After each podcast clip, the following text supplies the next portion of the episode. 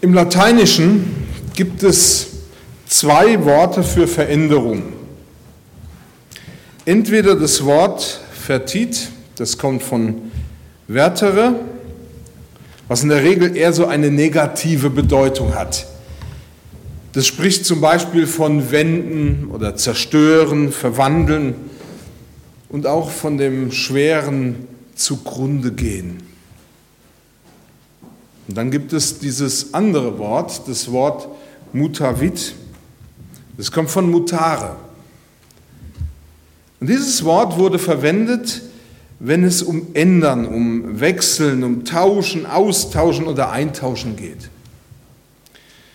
Dieses Wort hat auf der einen Seite durchaus eine neutrale Bedeutung, aber es kann auch als eine sehr positive Bedeutung gesehen werden.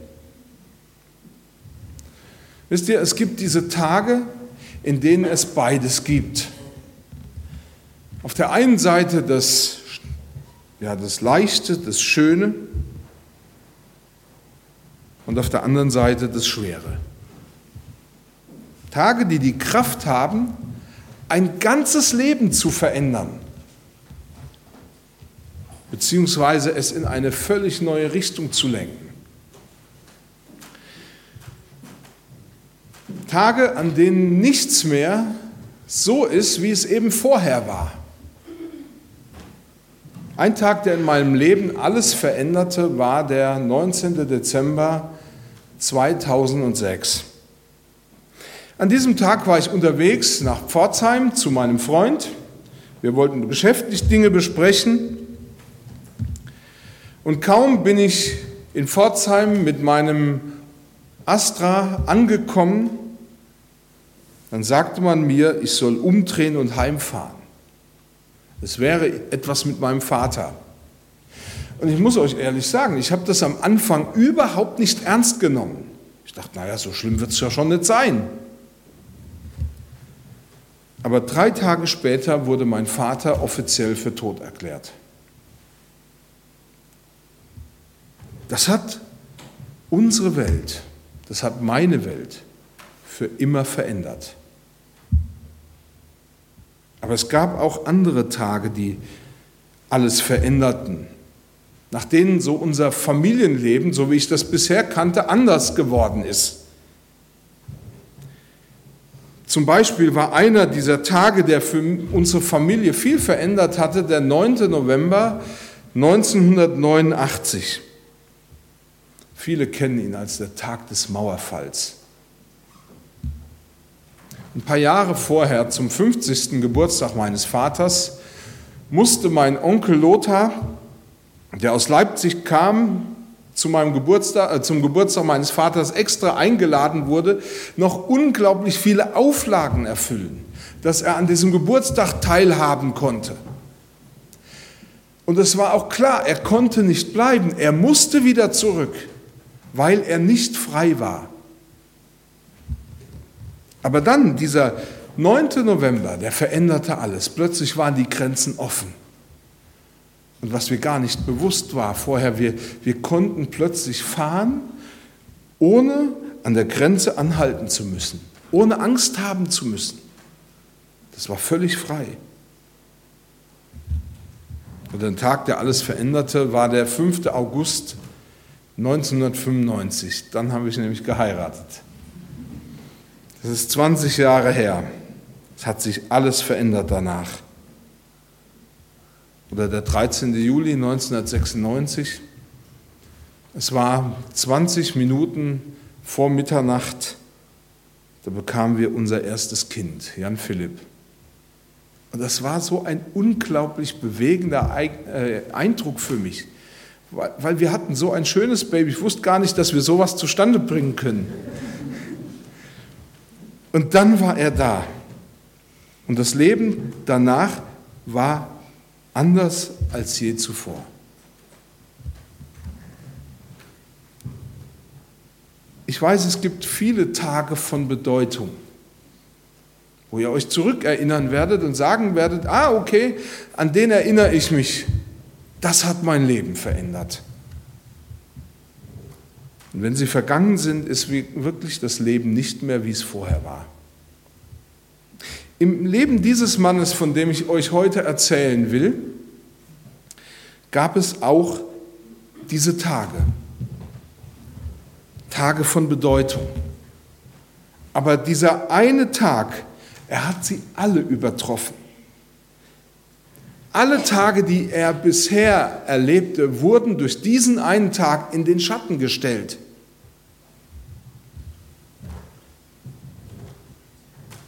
Und wisst ihr, nach diesem Tag war er ein Fremder, ein Ausländer in seiner eigenen Heimat. 75 Jahre ging alles seinen gewohnten Gang. Er kannte die Leute in seiner Stadt und die Leute kannten ihn. Er war einer unter vielen. Und wenn es zum Heiligtum ging, das war einer der besonderen Termine, den die ganze Stadt wahrnahm, dann wusste er, ich bin hier mit meinen Bekannten, ich bin hier mit meinen Nachbarn, mit meinen Freunden, ich bin hier mit meiner Verwandtschaft. Und ich bin hier mit meinem Vater und seiner ganzen Familie. Und dann beugten sie sich damals, wie sie es alle zu tun pflegten, und beteten an. Sinn den Mondgott. Der Gott, von dem man gesagt hat, dass er der Unergründliche ist ich würde heute sagen, naja, nichts Genaues weiß man nicht. So könnte man das auch übersetzen. Sein alter, ehrwürdiger Vater lebte zu dieser Zeit noch. Wie ihr euch vorstellen könnt, war er steinalt. Aber in seinem Leben trug er seine religiöse Einstellung wie seinen Namen und seinen Namen wie eine Fahne vor sich her. Er zeigte allen, zu wem er gehörte. Der Name Terach enthält das hebräische Wort Yareach und das meint Mond.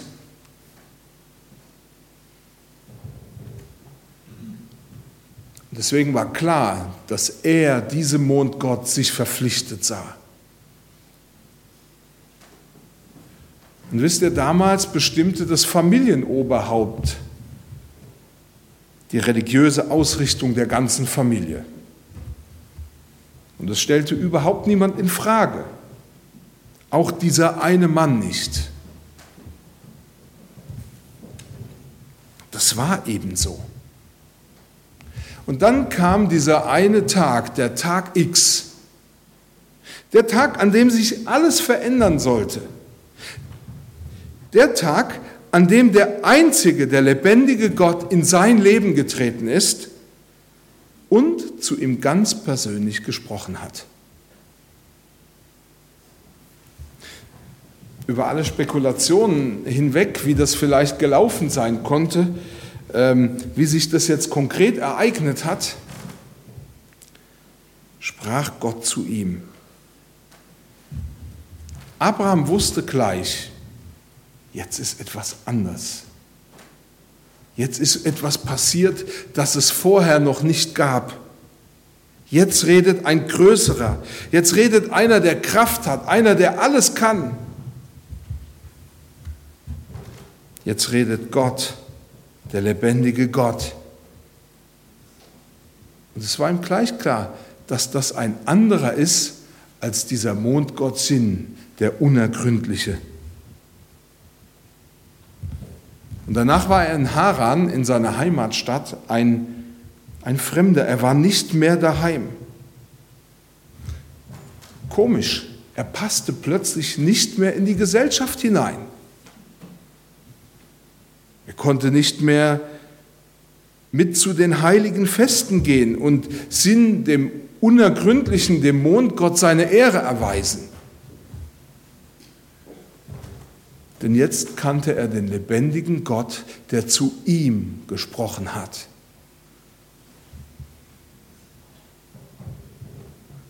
er kannte jetzt den Gott, der mit ihm, mit Abraham Kontakt aufgenommen hat und nicht umgekehrt. Dieser Gott, er antwortet und er ist nicht stumm oder unergründlich oder unbeteiligt, so wie Sinn, den alle um ihn herum verehrten.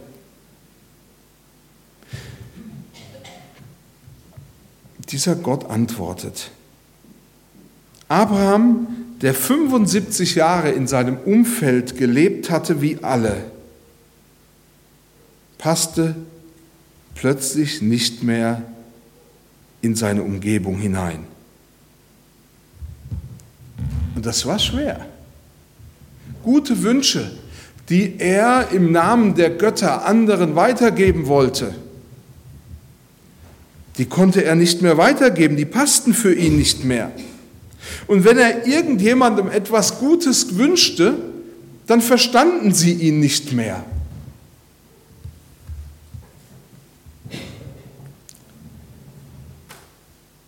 Wenn dem Mondgott die Ehre erwiesen werden sollte, dann schwieg er jetzt. Und das hat irgendwann irgendjemand mitgekriegt, das fiel auf und das machte misstrauisch und unsicher. Wieso ist er jetzt so anders? Aber er konnte nicht, denn der Einzige, der wahre, der lebendige Gott hatte zu ihm gesprochen. Und wenn jetzt ein Orakelpriester, die es damals gab, dessen Hilfe er wohl selber oft genug in Anspruch genommen hatte, jetzt irgendeinen mysteriösen Prophetenspruch von sich gab, dann wusste er ganz genau, das entspricht nicht der Wahrheit. Denn er hatte die Wahrheit kennengelernt. Er wusste, der Gott, den ich kennengelernt habe, er spricht klar und er ist zu verstehen. Und ab diesem Zeitpunkt war ihm bewusst, wie viel es ihn kosten würde, diesem Gott zu folgen. Aber ob er es glaubt oder nicht, es ging ihm so wie diesem Psalmisten im Psalm 73, der laut ausgerufen hat, wenn ich nur dich habe, so frage ich nichts nach Himmel und Erde. Wenn mir gleich Leib und Seele verschmachtet, wenn mein Körper oder meine Seele schwer leiden müsste, all das ist es wert, diesem einen einzigen Gott, dem wahren Gott zuzuhören und ihm zu folgen und auf ihn sein ganzes Vertrauen zu setzen. Und dieser Gott, der sich ihm als Jahwe vorstellte, forderte ihn, Abraham, heraus, nach 75 Jahren normalen Lebens einen neuen Weg einzuschlagen. Ab diesem Zeitpunkt wusste er, ich habe hier keine bleibende Heimat mehr. Ich bin hier nicht mehr daheim. Ich bin auf dem Weg in eine zukünftige Heimat, von der Gott gesprochen hat. Und Gott selber hatte ihm gesagt, geh aus deiner Verwandtschaft und aus deines Vaters Haus in ein Land, das ich dir zeigen werde. Wisst ihr, Abraham wusste, dieses Land gibt es. Der Gott, der lebendig ist, der einzig wahre, er hat mit mir gesprochen. Und deswegen wollte Abraham das auch.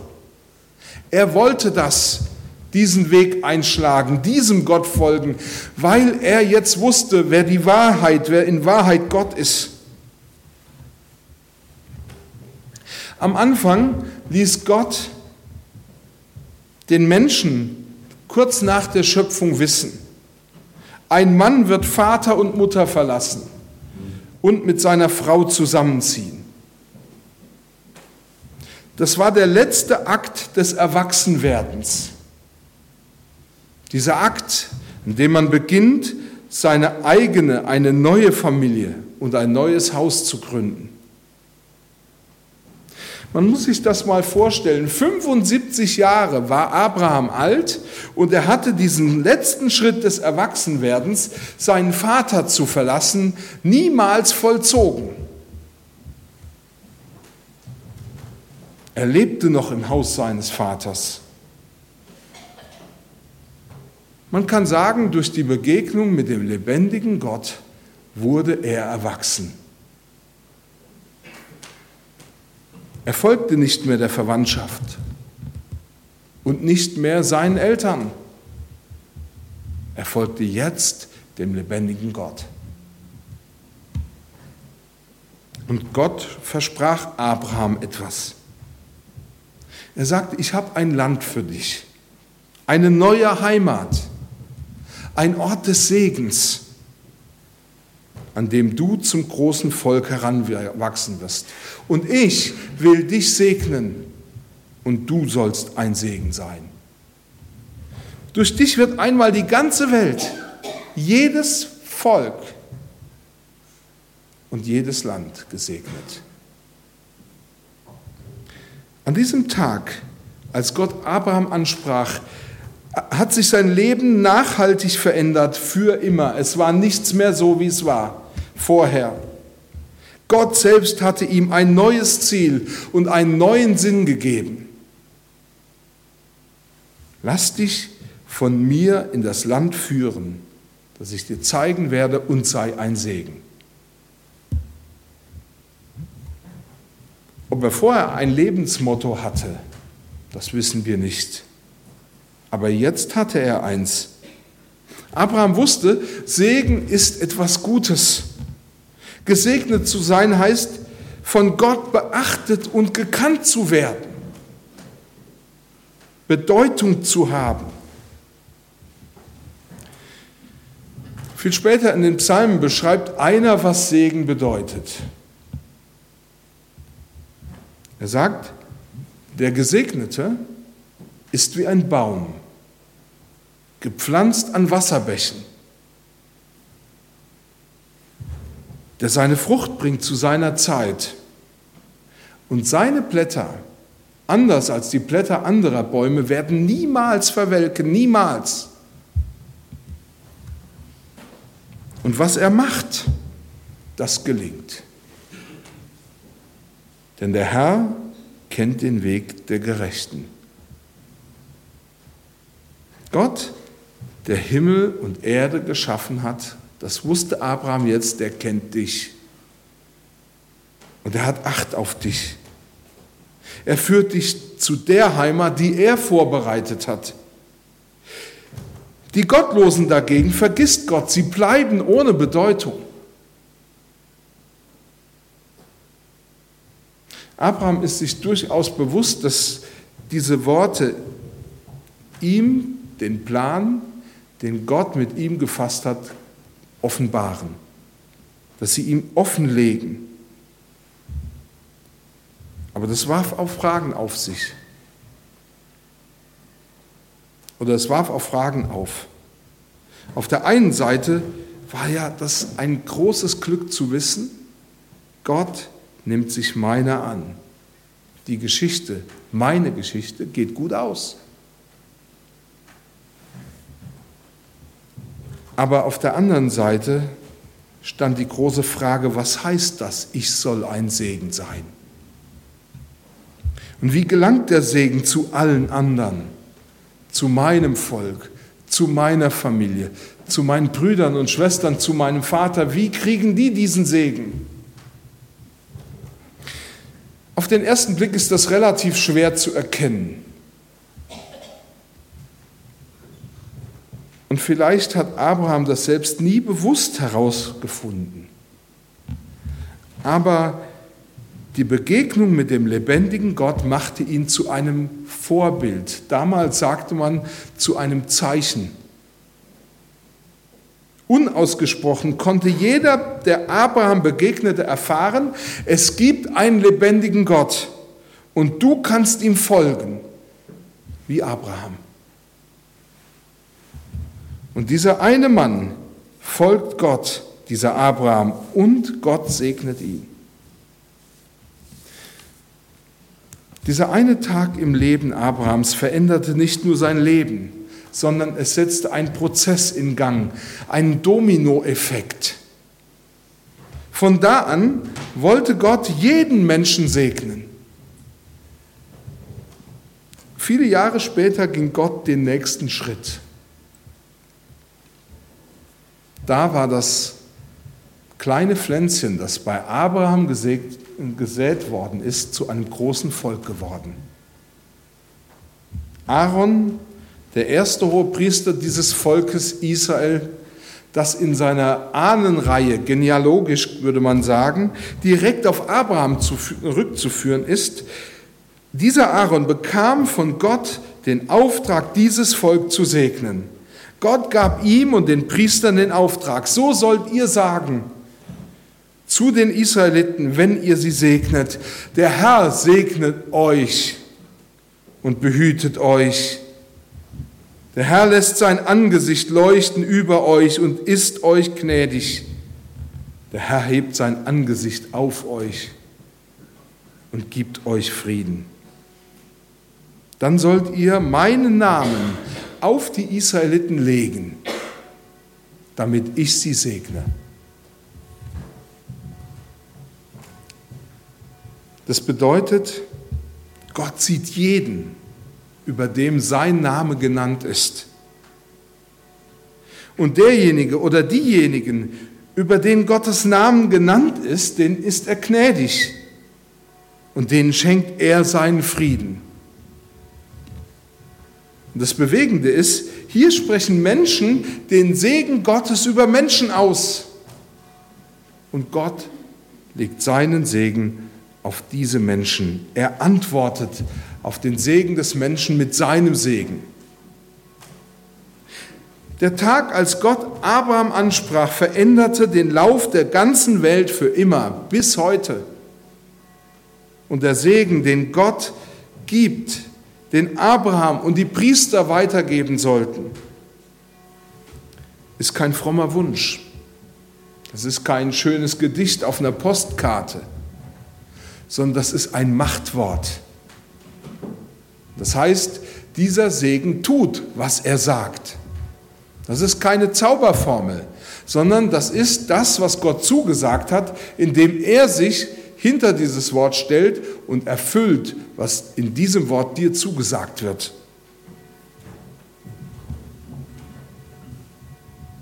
Die Geschichte Abrahams ist eine Segensgeschichte. Und das Bewegende ist, du kannst in diese Segensgeschichte einsteigen. Es kann zu einer Segenslinie werden. Der Segen Gottes kann noch heute jeden Menschen erreichen. Du kannst zum Segen werden, so wie Abraham zum Segen wurde. Zum Segen für deine Kollegen. Zum Segen für deine Freunde, für deine Mitschüler, für deine Kommilitonen. Zum Segen für deinen Partner. Zum Segen für deinen Ehemann oder deine Ehefrau. Zum Segen für deine Eltern. Du kannst zum Segen werden. Du ganz persönlich. Der Apostel Paulus schreibt an die Gemeinde in Korinth Folgendes. Er sagt nämlich, denn der Sohn Gottes, Jesus Christus, der unter euch gepredigt worden ist, durch mich und Silvanus und Timotheus, war nicht Ja und Nein. Das meint, er war nicht unsicher sondern es war in ihm das Ja. Das heißt, es, er meinte alles genauso, wie es gesagt wurde. In ihm gilt alles, wird es gültig gemacht und es stimmt alles, was er sagt. Denn auf alle Gottes Verheißungen ist, sind, oder denn alle Gottes Verheißungen sind wegen ihm sicher. Und wir nehmen das im Glauben an und bekräftigen es mit unserer ungeteilten Zustimmung indem wir Amen sagen. Das tun wir, um Gott zu loben. Paulus wollte den Korinthern verdeutlichen, der Schlüssel für die Verheißung, die Gott Abraham gegeben hat, nämlich durch, die, durch ihn die Welt zu segnen. So wie jedes andere Versprechen, das Gott gegeben hat in seinem Wort, ist Jesus. Er ist das Zeichen, dass Gott alles hält, was er sagt. Und dass es für dich und mich gilt. Jesus kam in diese Welt genauso, um Menschen anzusprechen, wie sein Vater Abraham angesprochen hat. Und er kam, um dir und mir einen Anteil am Segen Gottes anzubieten. Wer sich Jesus Christus anvertraut und ihm und dem, was er sagt, folgt, der wird von Gott gesegnet und er kann für andere Menschen zum Segen werden. Der Schlüssel ist Jesus. Der Apostel Petrus schrieb im Blick auf Abraham und die Sache mit dem Segen folgendes. Vergeltet nicht Böses mit Bösem. Oder Verleumdung oder üblere Nachrede oder Schimpfwort mit Schimpfwort, sondern segnet vielmehr, weil ihr dazu berufen seid, dass ihr den Segen erbt.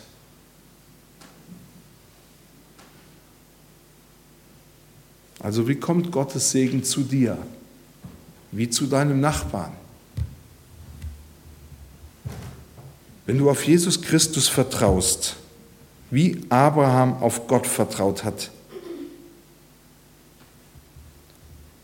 wenn du dich ihm unterstellst und ihm folgst, dann wird es geschehen. Abraham folgte Gott, er packte seine sieben Sachen, alles, was sich in den letzten 75 Jahren angesammelt hatte, und das war bestimmt eine Menge, und er zog los im Vertrauen auf Gott. Wenn du Jesus vertraust, dann darfst du wissen, wenn ich jetzt einen Menschen segnen will, einfach nur, weil ich ihn lieb habe oder weil ich das Beste für ihn will oder weil er mir auf dem Magen liegt, dann wird Gott diesen Menschen segnen. Und das Leben dieses Menschen wird sich für immer verändern. Amen.